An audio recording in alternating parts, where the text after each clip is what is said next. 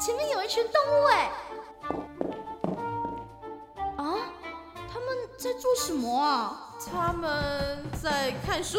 在听音乐，在看电影。这些动物真是潮啊！动物新潮流。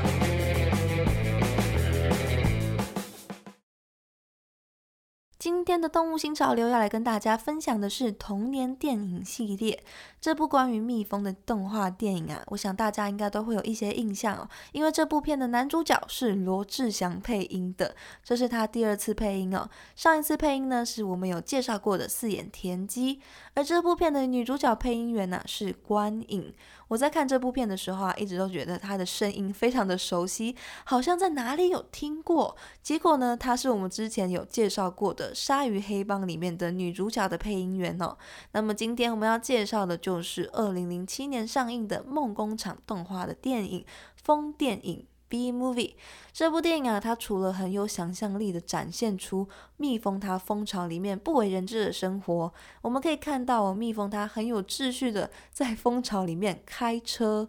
它使用的一切呢，像是水啊，或者是它喝的饮料呢，都是蜂蜜，连他们洗手啊跟游泳呢，也都是用蜂蜜哦，感觉还蛮合理的。不过有些真的还蛮有创意的，像他们会用很像削铅笔机的机器把屁股上面的针呢削尖，还有一个我觉得很酷的是，他们会用他们头上的触角来当做无线的耳麦电话，我觉得很有创意，因为蜜蜂的触角呢是蜜蜂很重要的探测器。它帮忙蜜蜂啊探测周围的环境，还有天气，负责嗅觉跟味觉之外呢，蜜蜂他们会跳八字舞啊，或者是一些舞蹈来进行沟通嘛。而触角呢，就是这些舞蹈的接收器。因为蜜蜂啊在沟通的时候呢，其实啊它们都是待在很暗的、很黑暗的蜂巢当中，所以他们在黑暗中啊就会利用他们的触角来感应他们跳舞的时候发出来的震动来进行沟通的。也会感应同伴散发出来的费洛蒙，所以蜜蜂头上的触角用来打电话是一件很写实的事情。当然啊，在蜂巢主要介绍的还是他们工作习性的部分。蜜蜂他们很有秩序的展现出他们的分工合作，他们一生啊都会不停的工作、工作跟工作。虽然工作的项目有点无厘头啦，而主角贝瑞呢，就是一只即将要步入职场的蜜蜂。他跟他的朋友在参观完蜂蜜工厂之后，知道了自己即将要在工厂工作度过一辈子的事情，他没有办法接受。贝瑞他不想要被困在蜂巢里面，于是他就跟着蜜蜂的特种部队，也就是负责要出门去采集花粉跟花蜜的蜜蜂们，一起到外面的世界去。他学习到了蜜蜂啊要如何采集花蜜。为花朵授粉也是蜜蜂的使命。只是我还蛮疑惑的是哦，蜜蜂前辈啊，在给贝瑞示范如何给花授粉的时候，他手上握的明明就是雏菊的花粉，但是他授粉的对象却是玫瑰花。这样的授粉算是成功吗？如果大家知道答案的话，可以到粉砖告诉我哦。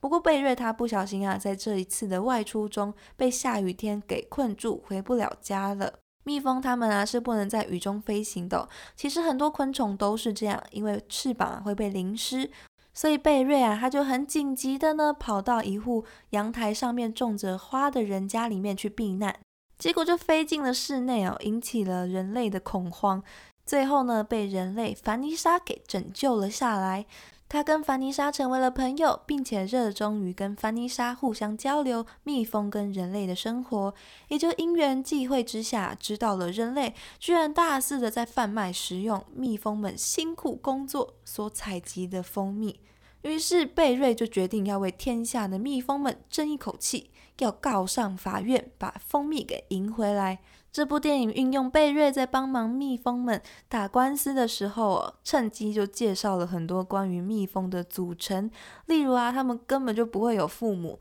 因为他们应该都是由蜂后所生的。所以每一只蜜蜂呢，其实都是兄弟姐妹的关系。只有雄蜂比较特别，雄蜂啊，它是未受精的卵所长成的。蜂后跟工蜂呢，都是受精卵哦。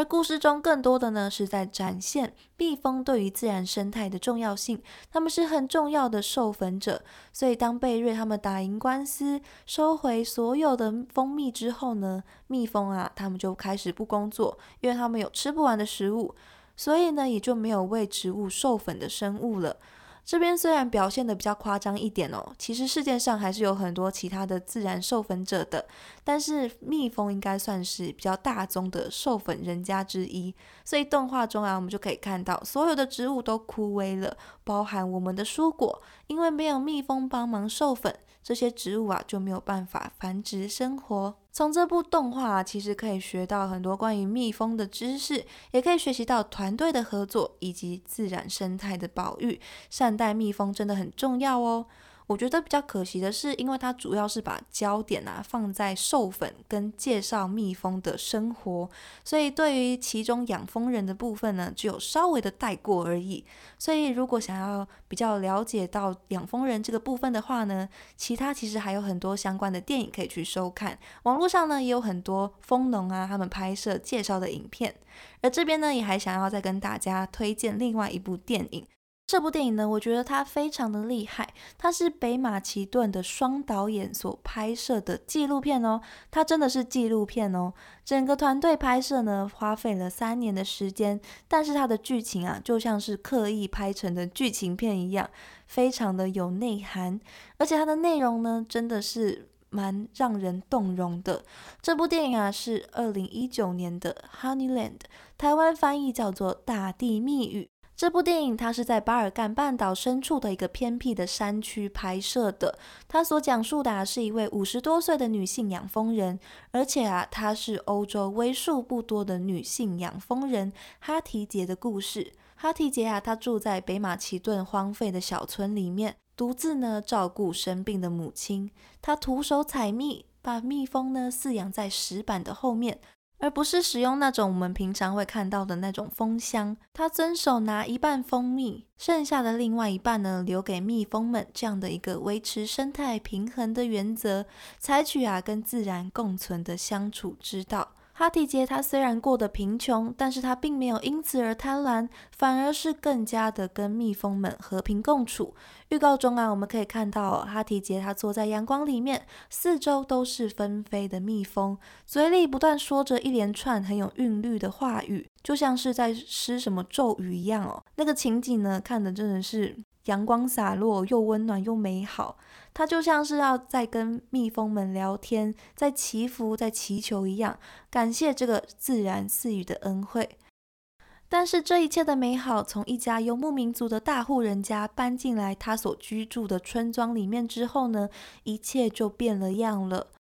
这个转折呢，就让它变得像是剧情片一样，故事的深度跟内涵呢，又更往上了不知道几阶层哦。而这部《大地密语》呢，它分别入围了二零一九年第九十二届奥斯卡金像奖的最佳纪录片跟最佳国际电影奖，是奥斯卡它影史上面哦首次哦同时入围这两个奖项的电影。这部片也在其他的影展当中啊获得了许多的提名，也获得了日舞影展的全球纪录片评审团大奖、评审团特别奖，还有最佳摄影奖，获得了非常大的肯定哦。一个这样真的发生在我们生活中的纪录片，生活的片段之外，也记录下了许多不平凡的道理还有经验，真的是很推荐大家可以去欣赏一下这部《大地密语》哦。